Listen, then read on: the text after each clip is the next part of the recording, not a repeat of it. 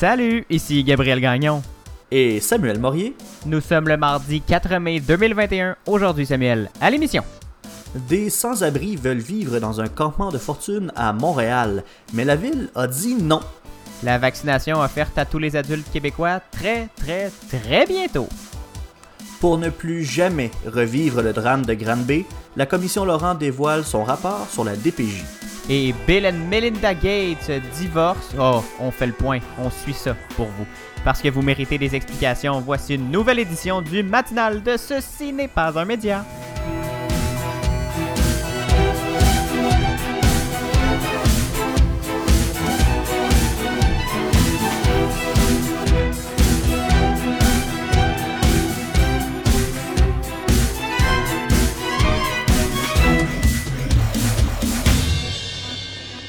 Bonjour ma Samuel, bon mardi. Bonjour ma Samuel, c'est des choses qui arrivent.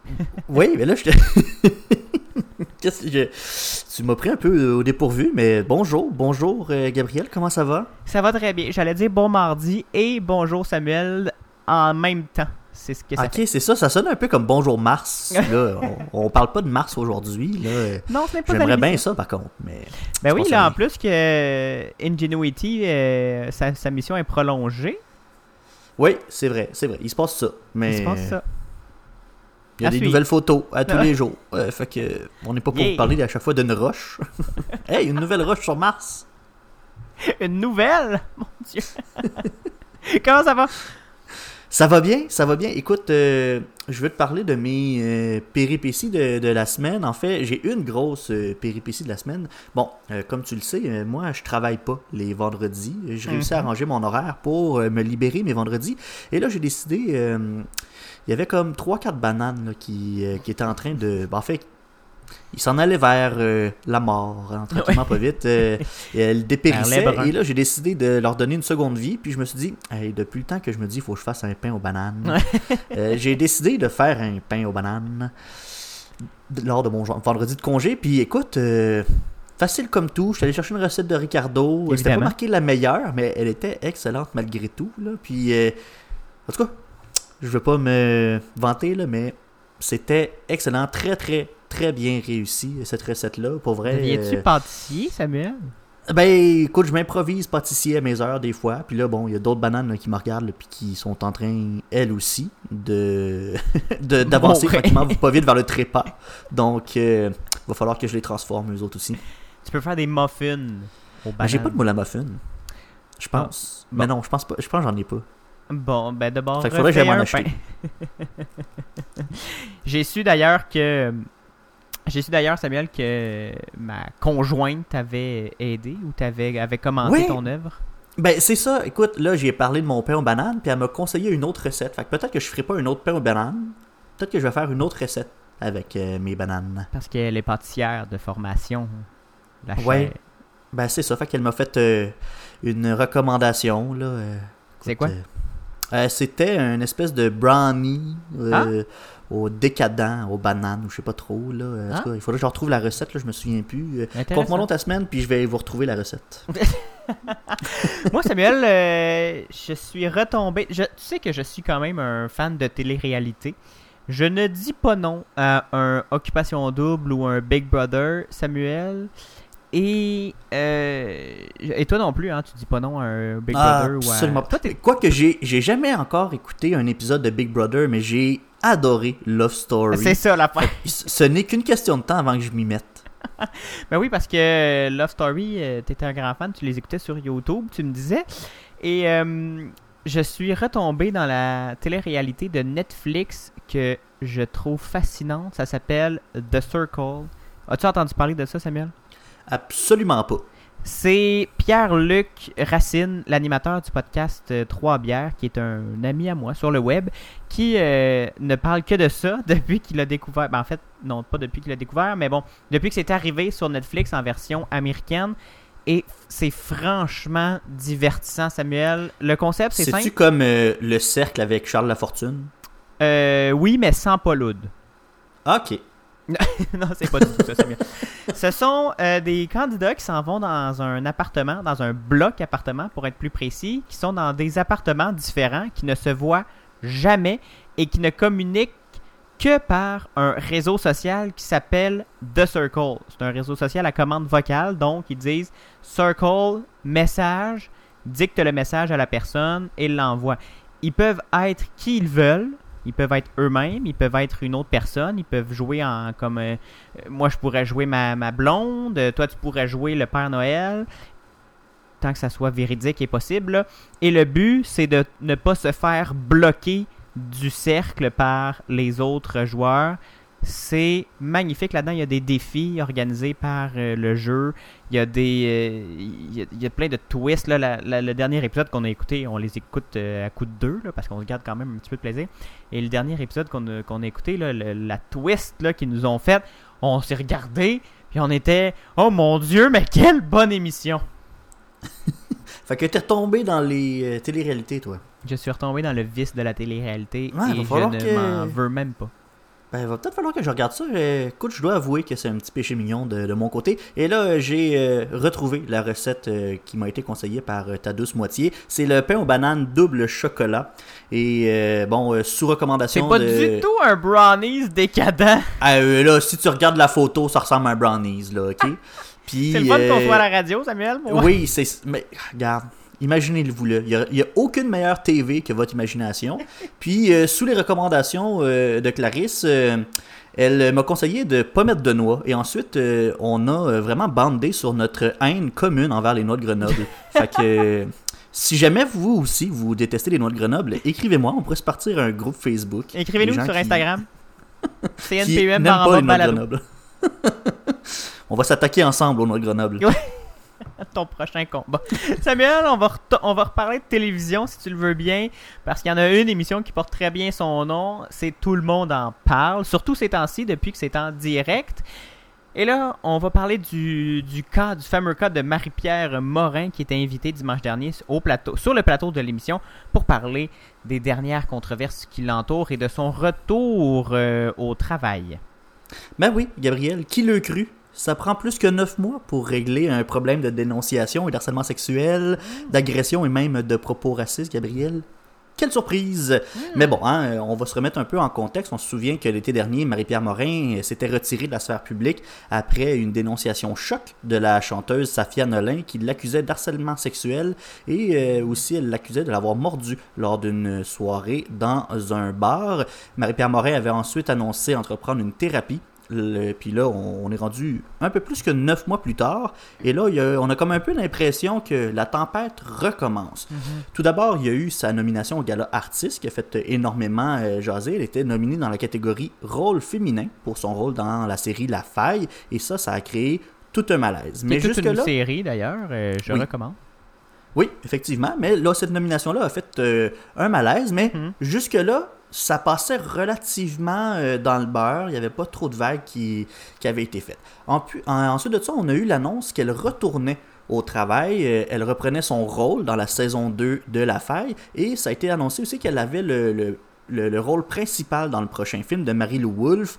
Et là, bon, il y a beaucoup de gens qui ont commencé à se questionner est-ce que c'était trop tôt pour elle de revenir euh, sur, euh, sur les plateaux? Est-ce qu'on était prêt à la revoir? Et tout et tout Puis finalement, bon, la dernière, euh, le dernier pavé dans la mort, ça a été un article choc de la presse dans lequel il y avait de nouvelles accusations d'attouchement sexuel non sollicité, d'agression sexuelle et tout ça, ça se serait passé entre 2017 et 2020. C'est, ça crée surtout un malaise, Samuel, dans la communauté artistique, dans le milieu culturel. Oui, ben c'est beaucoup. En fait, cette deuxième vague de dénonciation envers Marie-Pierre Morin, c'est ça vient du milieu comme tel, là, parce que c'est beaucoup des, des comédiens ou en tout cas des gens qui travaillaient sur les plateaux qui ont euh, voulu dénoncer certains gestes de Marie-Pierre Morin de façon anonyme. Là. On voulait pas euh, soit revivre ce que Safia Nolin a vécu sur les réseaux sociaux ou on voulait pas nuire à sa, carri- à, à sa carrière en dévoilant son nom. Là, fait qu'on a préféré Sa carrière son à nom. soi, là, pas à Oui, sa carrière à soi, effectivement. Donc, euh, il y a un comédien anonyme qui a rapporté une, une autre histoire où il a été mordu. Il y a une autre comédienne aussi sur le couvert de, euh, sous le couvert de l'anonymat qui a affirmé que Marie-Pierre lui aurait euh, agrippé les seins lors euh, d'une fête. Et il y a d'autres personnes aussi qui ont raconté un accident où l'actrice aurait confisqué un cellulaire pour ensuite le cacher dans ses Évidemment, bon, ces histoires-là ont fait beaucoup, beaucoup réagir. Décidément, les gens n'avaient pas fait la paix encore avec euh, le comportement euh, déplacé de Marie-Pierre. Elle est ensuite allée sur le plateau, tout le monde en parle, pour réagir à ces propos-là.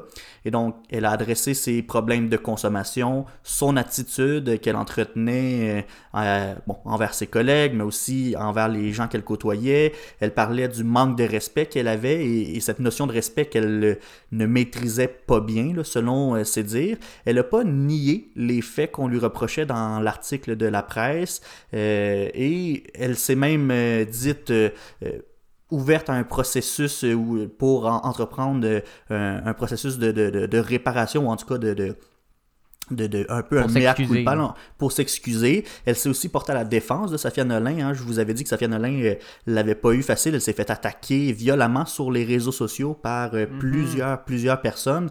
Et là, euh, Marie-Pierre Morin en a profité pour défendre Safia Nolin, puis expliquer que c'est, des, c'est un comportement qui est inacceptable sur les réseaux sociaux, qu'on n'a pas à prendre un bord comme ça, puis aller attaquer quelqu'un. Et aussi, au cours de l'entrevue, bon, elle a annoncé que la nomination euh, dont elle fait l'objet au Gala Artiste, ben, elle voulait se, retirer parce que là, elle sentait le malaise devenir de plus en plus grand et là, euh, euh, elle, elle voyait pas encore la pertinence de, ce voir-là, donc elle a préféré annoncer son retrait et décision qui a été confirmée, là, TVA qui a annoncé que la nomination de Marie-Pierre Morin avait été retirée. Au final, Marie-Pierre Morin qui avait pris la décision de retourner travailler en essayant de pas trop faire de vagues, en essayant de se faire tout petit dans l'espoir peut-être de passer inaperçu, ben c'est raté. Hein. Euh, on a vu que ça a fait de, grands, grands échos. Puis finalement, avec les réactions qu'on a vues, ben peut-être que le public juge que c'est trop tôt pour Marie-Pierre euh, pour revenir euh, sur nos écrans et dans le showbiz québécois.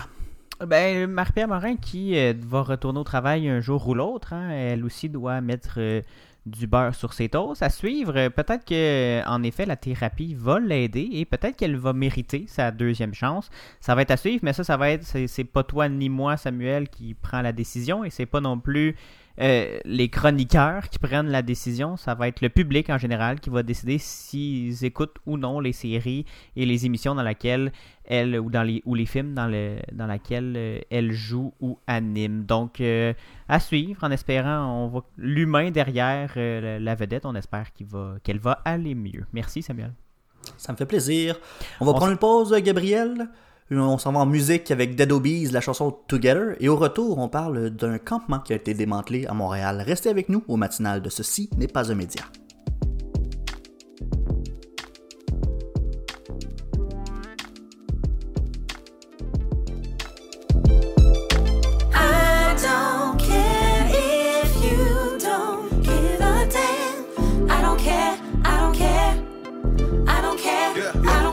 C'est toi puis moi pour le dirty, pour le pôle. On est l'un pour l'autre, big girl, j'suis un gros Je deviens meilleur quand il faut. Flex, toujours avec le chest bombé.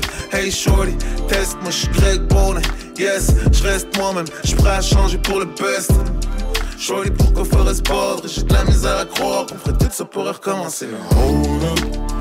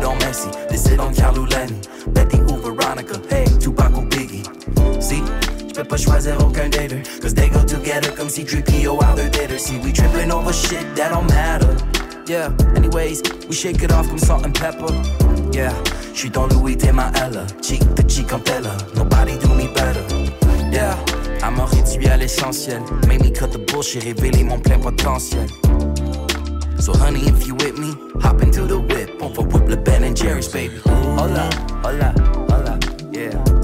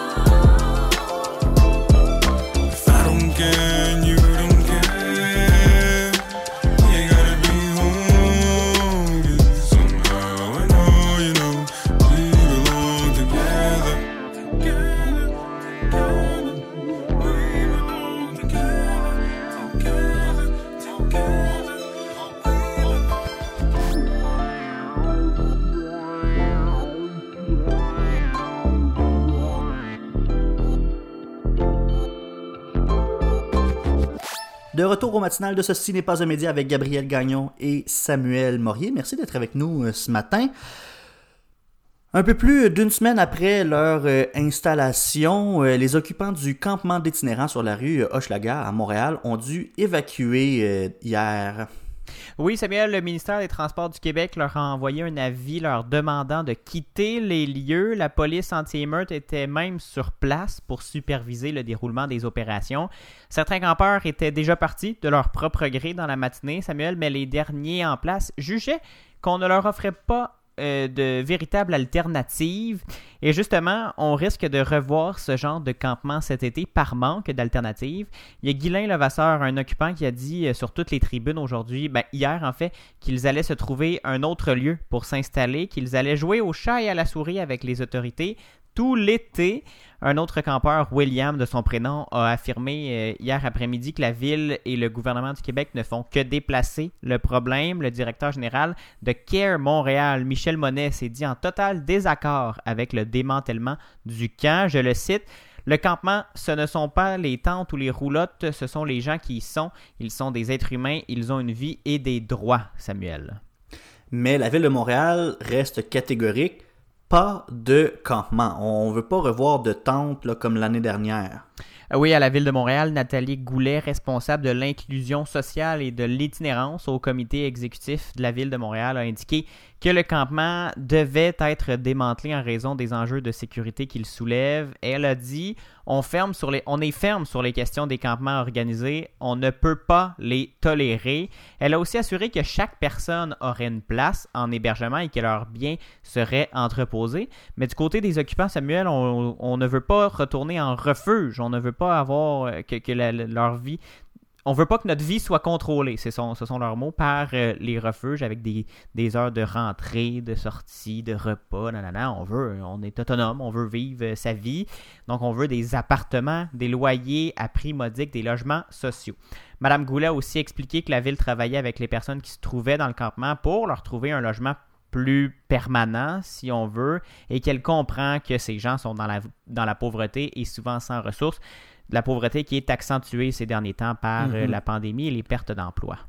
Ouais, la, la crise du logement qui se fait euh, sentir euh, très très fort cette année. C'est jamais facile ce genre de dossier. D'un côté, hein, on doit en effet établir des règles, éviter que des bidonvilles poussent à Montréal. C'est pas, tu l'as dit, c'est beaucoup une question de sécurité. là. Si, si c'est construit n'importe comment et tout, ça peut être un, un- comme on dit en français, hein, un fire hazard.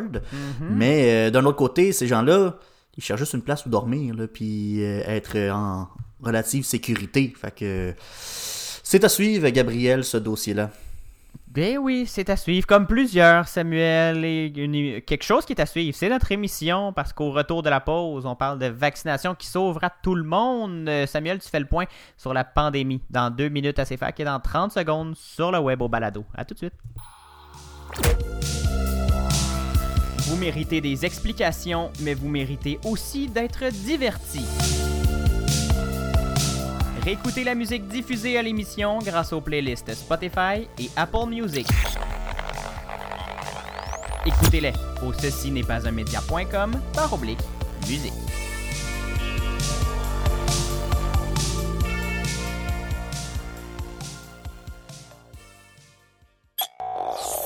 Même si on souhaite tous le contraire, le virus court toujours. Samuel Morier suit pour vous les derniers développements de la pandémie au Québec, au Canada et dans le monde. De retour au matinal de Ceci n'est pas un média avec Gabriel Gagnon et Samuel Morier. Et là, Sam, la grosse nouvelle dans l'actualité COVID, c'est la campagne de vaccination. L'attente est presque finie. Enfin, on a ouvert la vaccination à la population générale et rapidement, les jeunes, comme toi et moi, vont pouvoir prendre leur rendez-vous. Le 14 mai, Gabriel, moi je l'ai mis sur mon calendrier, je me suis mis un rappel, le 14 mai, c'est à mon agenda parce que c'est à partir de cette date-là que Le les 13 à personnes de- 11h59, je suis sur le site de Clic Santé Samuel pour prendre mon rendez-vous. Ah, tu vas le prendre? Ah ouais, c'est une, une très très bonne idée, ça. Je pense que je vais faire pareil. Mais bon, à partir du 14 mai, toutes les personnes de 18 ans et plus au Québec pourront prendre un rendez-vous pour recevoir leur première dose d'un vaccin contre la COVID-19. C'est Christian Dubé, le ministre de la Santé, qui en a fait l'annonce lors de la conférence de presse de jeudi dernier. Il est en compagnie du directeur national de la santé publique, le docteur Horacio Arruda, et du premier ministre du Québec, M. François Legault. Le plan était très simple.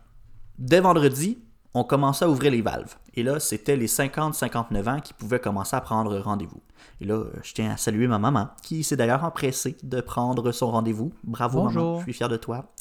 Et euh, ensuite, là, euh, bon, ça va aller très vite. Là. Ça va à peu près aux deux jours là, où on a un, un changement de groupe d'âge.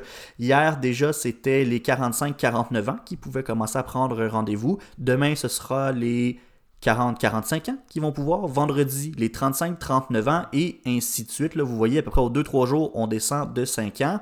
Et euh, on fait ça jusqu'au 14 mai, date à laquelle ce seront les 18-24 ans qui pourront eux aussi prendre rendez-vous.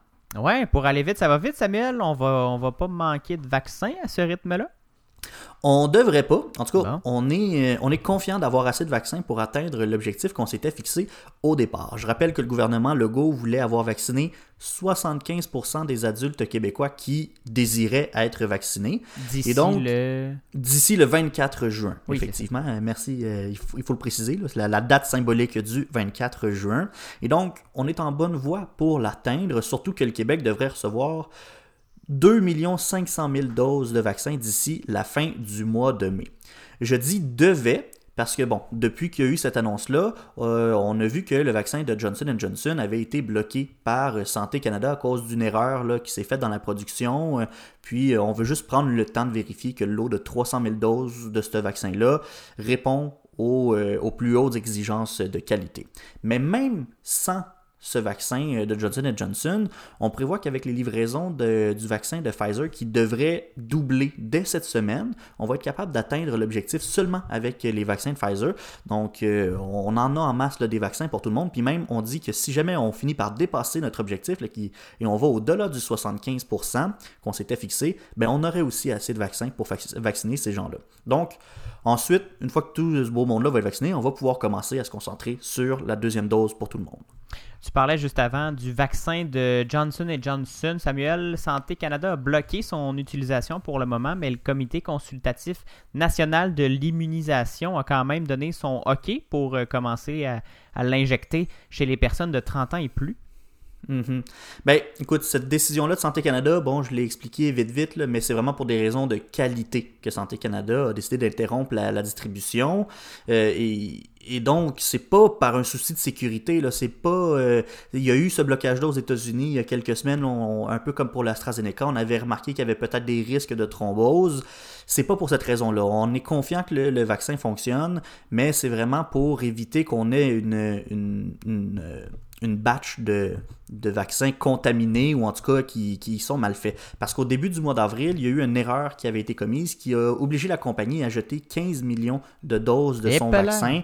Donc euh, là, on veut juste s'assurer que les 300 000 doses qu'on a, nous, ce ne soient pas des doses de cette, euh, euh, de cette fabrication-là, là, de cette cargaison-là. Donc on veut juste s'assurer que tout est correct. Mais en parallèle, effectivement, il y a le comité euh, consultatif national de l'immunisation qui était chargé de faire ses recommandations sur la sécurité et l'utilisation du vaccin de Johnson Johnson.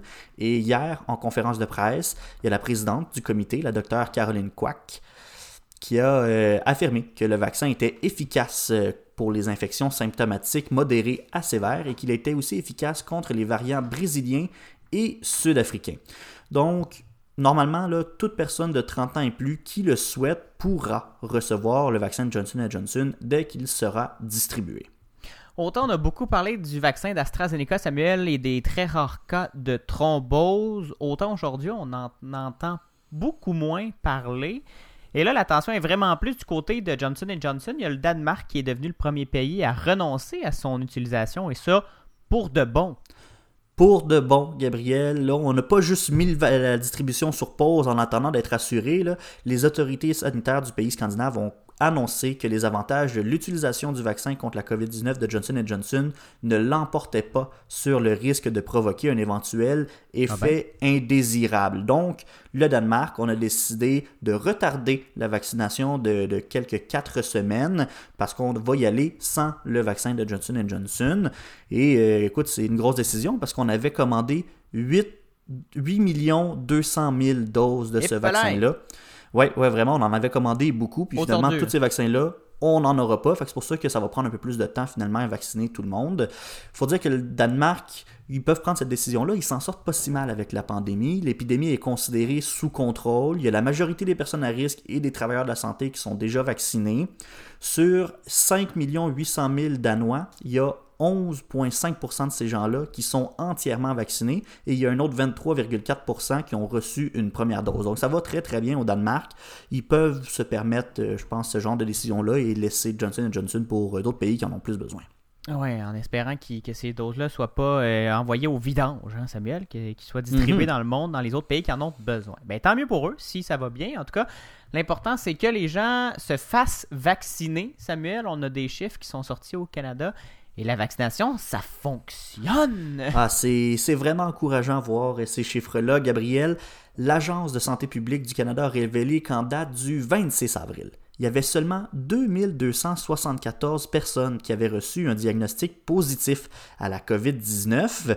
Et ça, ce sont des personnes vaccinées. Donc, 2274 personnes sur combien, Gabriel? Environ 7 100 000 Canadiens. Donc, Oh! euh, ça, là, ça veut dire qu'il y a un taux d'infection d'environ 0,03% chez les personnes vaccinées. Ça marche très, très bien, cette campagne de vaccination-là.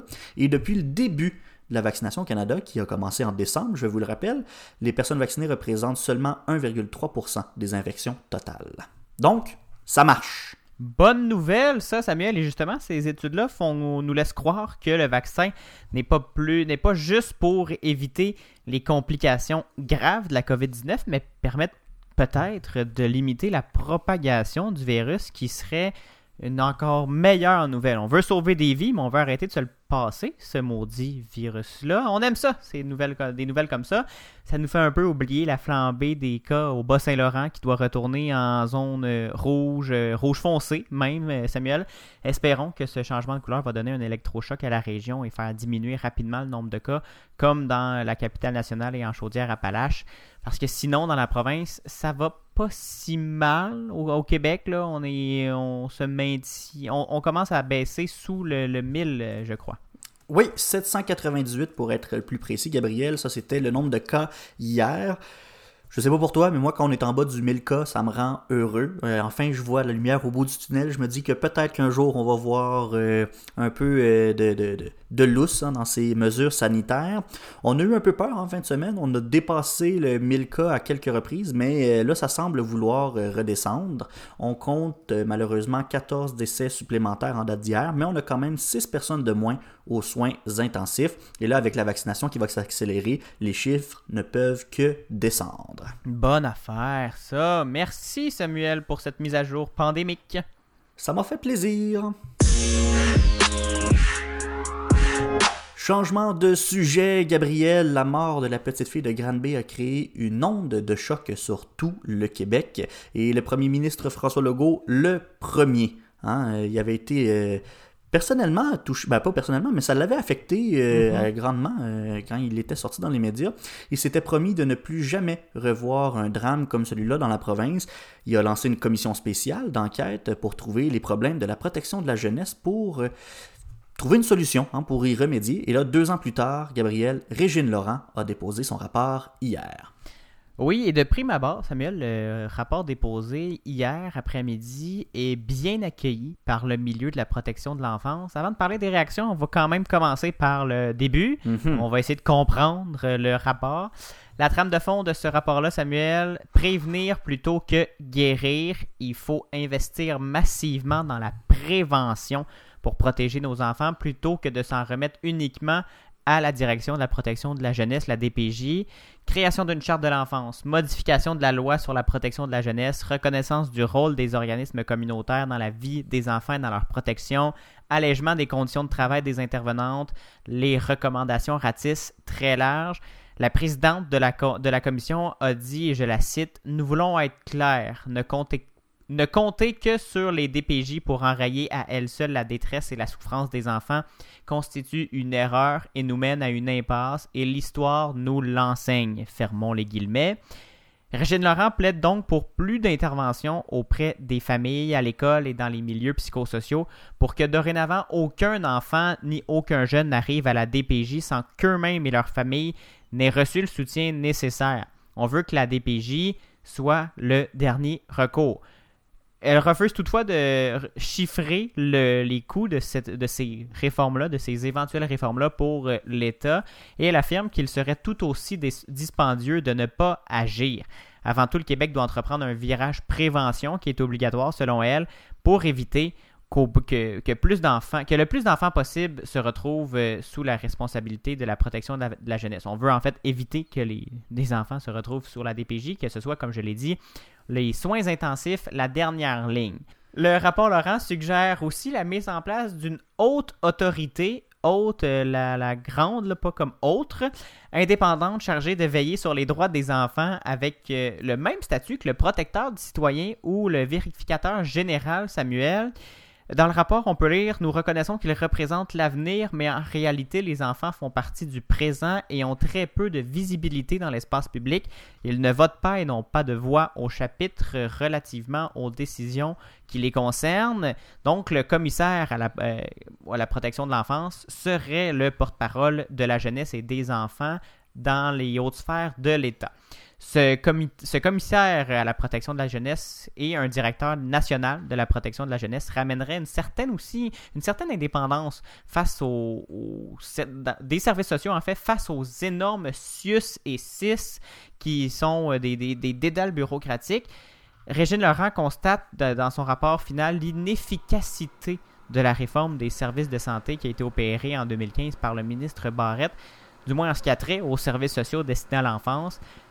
À cet égard-là, la commission recommande au gouvernement Legault de faire euh, un peu marche arrière en créant une gestion et une coordination plus autonome pour l'aide à l'enfance.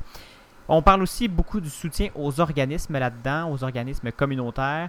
On veut que les CLSC soient euh, prioritaires, deviennent prioritaires pour éviter qu'on augmente les effets désastreux de la maltraitance sur les enfants. On veut que les CLSC et les organismes communautaires travaillent main dans la main pour ne pas non plus se dédoubler, mais qu'on soit surtout complémentaires et qu'ultimement que la DPJ soit euh, peu utilisée parce qu'on va avoir bien travaillé en amont. Les CLSC, selon le rapport, doivent être placés au cœur des services de proximité. On parle d'un virage majeur qui est requis. La commission propose aussi un financement récurrent à long terme pour que la mission des groupes communautaires soit pleinement remplie. C'est un rapport très, très, très volumineux, Samuel. Je ne l'ai pas tout lu. Je ne vous ai pas tout dit les mesures qui sont dedans. Euh, on va, il va être épluché de long en large par, par tout le monde euh, qui, qui, sont, euh, qui sont touchés de près ou de loin par la DPJ et les services sociaux. Reste maintenant à Québec d'appliquer les recommandations. Et là, tu disais que au début que ça avait été bien accueilli, relativement bien accueilli. Donc, on a eu des réactions de responsables de la protection de la jeunesse. Oui, Samuel, je vous en, je vous en présente quelques-unes réactions. Il y a le psychologue trifluvien Paul Langevin qui a œuvré à la direction de la protection de la jeunesse de la Mauricie et du centre du Québec pendant 13 ans qui a expliqué au Journal de Montréal qu'il est très content. C'est comme si on venait de dire qu'on va rouler avec une Formule 1, mais il y a un bémol, il y a toujours un bémol. Comment on va se payer la Formule 1 C'est ça la ah, question. Ah, ben oui, la fameuse question d'argent. Ah, ben oui, tout est question d'argent euh, tout le temps, Samuel. Marc Lacour, ancien directeur de la DPJ en Mauricie aussi, euh, dit que c'est un rapport qui, dans l'ensemble, va dans la bonne direction pour la protection de l'enfance. Et j'en ai pas parlé dans mon, dans, dans, mon, dans mon explication, mais il y a un gros volet sur les Premières Nations, Samuel, les Autochtones. Il y a la nation Atikamek qui euh, se félicite des conclusions de la commissaire Laurent. Dans le rapport, on dit que les Autochtones sont les mieux placés pour traiter les questions autochtones. Ah, on, veut leur donner une meilleure autonomie pour qu'ils euh, puissent se gérer eux-mêmes, comme ils savent le faire.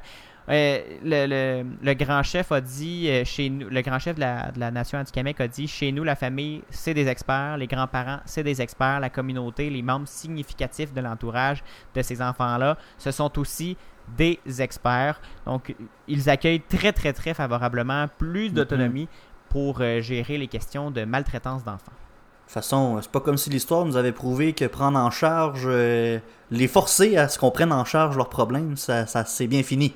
Hein? Ah, exactement. On est mal placé pour parler. Fait que peut-être que c'est dans ce sens-là qu'il faut aller pour euh, améliorer les choses. Mais Gabriel, tu l'as dit, hein, il faut maintenant que Québec applique les recommandations. On a les outils, on doit maintenant agir. Nos enfants sont précieux. Ben là, non, j'en ai pas, mais les enfants en général, euh, c'est précieux, hein, on peut pas se permettre de laisser nos services sociaux mal s'en occuper. Merci Gabriel d'avoir résumé tout ça. Ça fait plaisir. On s'en va écouter un peu de musique maintenant. Voici 10% par le Montréalais Kate Tranada. Au retour.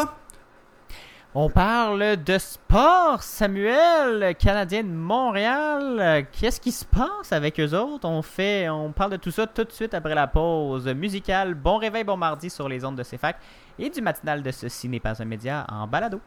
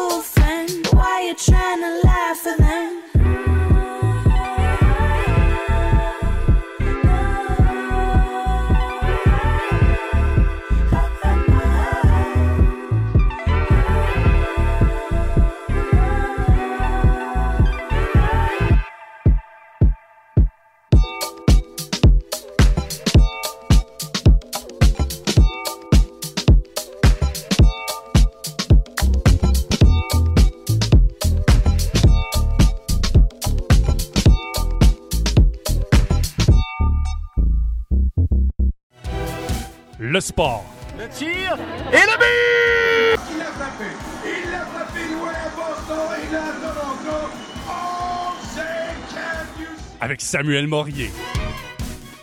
De retour au matinal de Ceci n'est pas un média avec Gabriel Gagnon et Samuel Morier au sport. Samuel, qu'est-ce qui se passe? me semble que ça fait un petit bout que nous en a pas parlé du Canadien de Montréal. Euh, Ça va-tu mieux, leur, euh, leurs affaires? Ben écoute, Gabriel, il y avait une raison hein, si je vous parlais pas tout le temps du euh, Canadien de Montréal. En fait, je vous en parlais pas parce que c'était assez plate pour Plate, vrai. plate, Euh, plate. ouais, ouais. Ils ont vraiment une saison dé- décevante. Ça avait vraiment bien commencé, mais comme même depuis qu'ils ont changé de coach, ils ont de la misère à aller chercher euh, des, des- des victoires. Ils font juste perdre.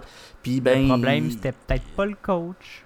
Ouais, c'est ça. En tout cas, c'était bien, bien décevant euh, jusqu'à maintenant. Bon, euh, la semaine dernière, il y a eu l'histoire autour de Jonathan Drouin. Là. Je sais pas si tu en as entendu parler. Mais en tout cas, on a vite fait le tour de cette histoire-là. là, que je vais vous expliquer. Le Québécois il avait été placé sur la liste des blessés à long terme de l'équipe pour des raisons personnelles. Fin de l'histoire, c'est tout. Ah ben.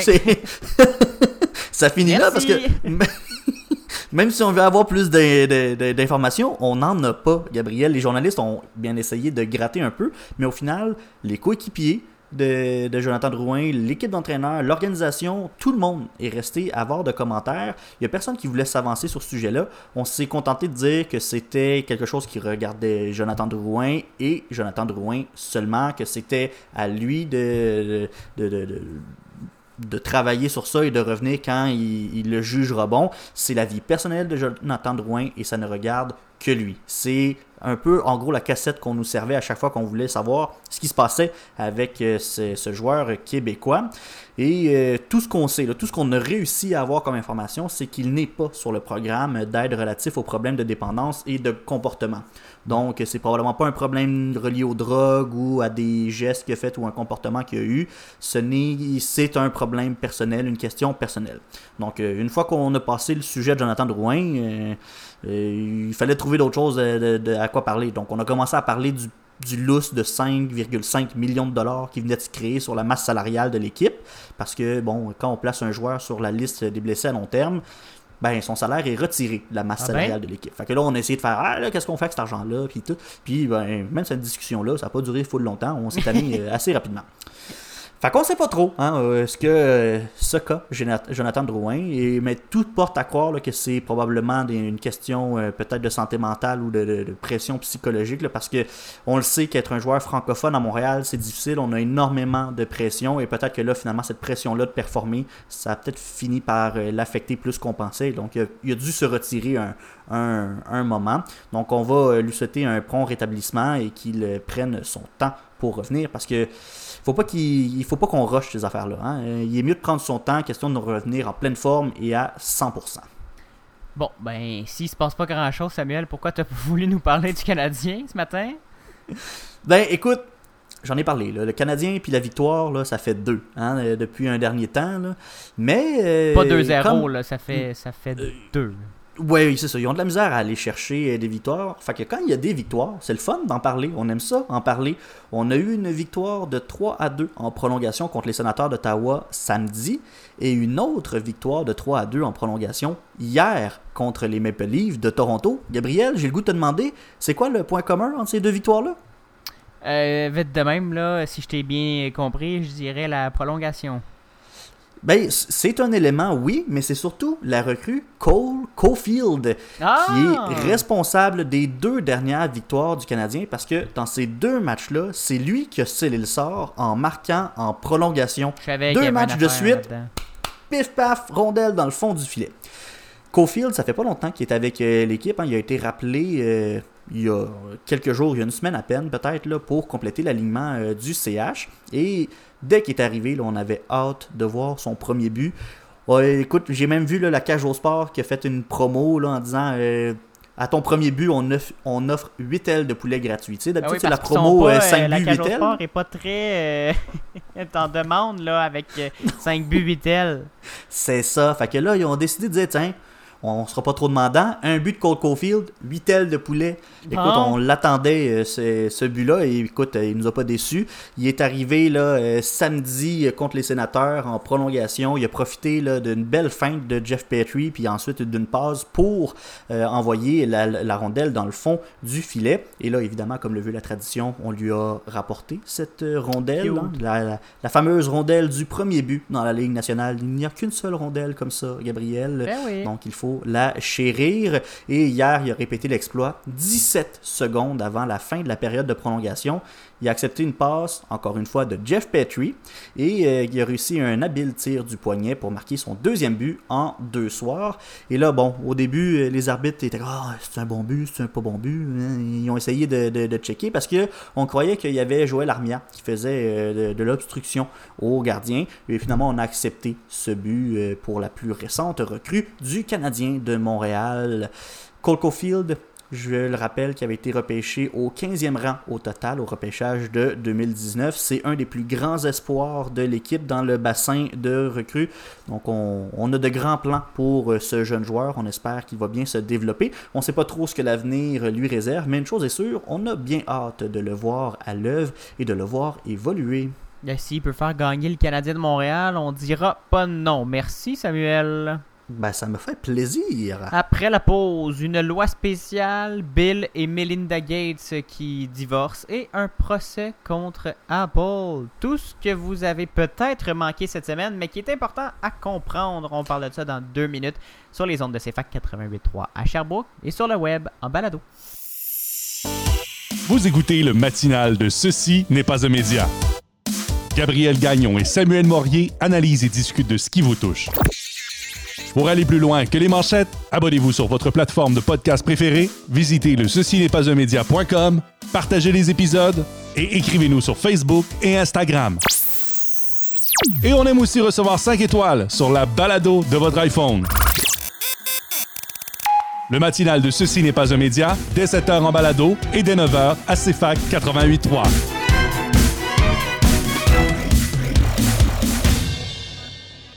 Vous écoutez le matinal de Ceci n'est pas un média avec Gabriel Gagnon et Samuel Morier. On a le dernier droit de l'émission, dernier bloc. Et là, euh, il y a bien du stock dans ce bloc-là, là, euh, Gabriel. on- C'est pour ça qu'on a décidé de faire ça sous forme de nouvelles en rafale, des nouvelles essentielles pour comprendre les derniers jours dans l'actualité. Je vais te laisser euh, commencer, Gabriel, avec ta première nouvelle. Ben oui, ça fait longtemps qu'on n'a pas fait de nouvelles en rafale, hein, Samuel. On avait ça dans notre, dans notre édition de 30 minutes. Mais là, on reprend le flambeau ce matin parce que ça nous tente. Voici donc ce qui a aussi retenu notre attention dans l'actualité cette semaine. Le port de Montréal qui est tombé en grève générale, ça n'a pas duré si longtemps que ça parce qu'Ottawa s'en est mêlé. Après débat, la Chambre des communes a adopté la loi spéciale qui forçait le retour au travail des débardeurs et qui a forcé le retour euh, samedi au travail, samedi ou dimanche, euh, mais qui imposait aussi un arbitre pour euh, régler les litiges dans la convention collective. L'arbitre pourra dicter des clauses de cette prochaine convention collective si les parties ne s'entendent pas. La grève au port risquait de coûter très cher, Samuel, jusqu'à 100 millions de dollars par semaine à l'économie canadienne. Ça, c'est selon la ministre du Travail, Philomena Tassi. François Legault a rencontré les dirigeants de centrales syndicales, comme le premier ministre le fait à chaque année, sauf que c'était bien différent pour euh, 2021 parce que 500 000 employés de l'État sont toujours sans contrat de travail. Le premier ministre a martelé que les offres sur la table sont déjà raisonnables et généreuses et que les Québécois n'ont pas plus de capacité de payer. Les chefs syndicaux ont réitéré que la pandémie a prouvé à tous les Québécois que les services publics sont essentiels et méritent d'être bien financés. Gros dossier dans le monde de la techno, Samuel. Apple est poursuivi par Epic Games, l'éditeur du très populaire jeu Fortnite. Pourquoi? Parce qu'Epic croit qu'Apple abuse de sa position dominante euh, avec l'App Store dans l'iPhone. Selon l'éditeur de jeu, qu'Apple prenne 30% sur toute transaction effectuée dans une application de l'iPhone, c'est monopolistique et abusif. Apple avait retiré Fortnite de son magasin d'applications en septembre dernier parce qu'Epic avait intégré son propre système de paiement dans son jeu, ce qui va à l'encontre des règles de la boutique d'Apple. pour contourner ces fameux 30%. Toutes les applications doivent utiliser les achats in-app, comme on appelle, et donc donner 30% de leurs revenus à Apple. L'entreprise explique qu'elle héberge les applications, qu'elle offre de la visibilité aux développeurs et que sans son magasin, sans l'iPhone et sans son poids marketing, les développeurs ne feraient pas d'argent comme ils le font. Ce qui vaut au moins 30% selon l'entreprise. Si Apple est reconnu coupable de pratiques anticoncurrentielles, le modèle économique même de l'App Store serait complètement chamboulé. Et en terminant, Gabriel, tout qu'un drame, Bill Gates et Melinda French annoncent la fin de leur union. Gabriel, oui, oh, oui, là, je te, je te compte pas de mentir. Écoute, euh, oui, l'homme qui a déjà été le plus riche sur Terre n'aura plus sa Melinda à ses côtés. Après 27 ans de mariage, ils ont annoncé lundi leur divorce. Même s'ils continueront à travailler ensemble au sein de leur fondation, la Bill and Melinda Gates Foundation, qui est d'ailleurs l'une des plus puissantes du globe. C'est une fondation qui lutte contre la pauvreté et les maladies. Ils ont dit qu'ils ne pensaient euh, plus pouvoir évoluer ensemble en tant que couple. C'est là-dessus que se termine cette édition du 20... Du quoi? Du 4 Du 4. C'est là-dessus que se conclut cette édition du 4 mai 2021. Samuel du matinal de ceci n'est pas un média. Merci beaucoup. Ça a été un énorme plaisir, Gabriel. Merci à toi aussi. Et on se retrouve mardi prochain, 7h en balado et 9h à la radio au CFAC 88.3 à Sherbrooke. À Sherbrooke et sur le web, retrouvez-nous ceci n'est pas un média.com, sur la page Facebook de ceci n'est pas un média et sur Instagram CNPUM baramba balado. Je te souhaite une belle semaine, Samuel, et tu me donneras des nouvelles de The Circle. Absolument. Salut! Bye bye.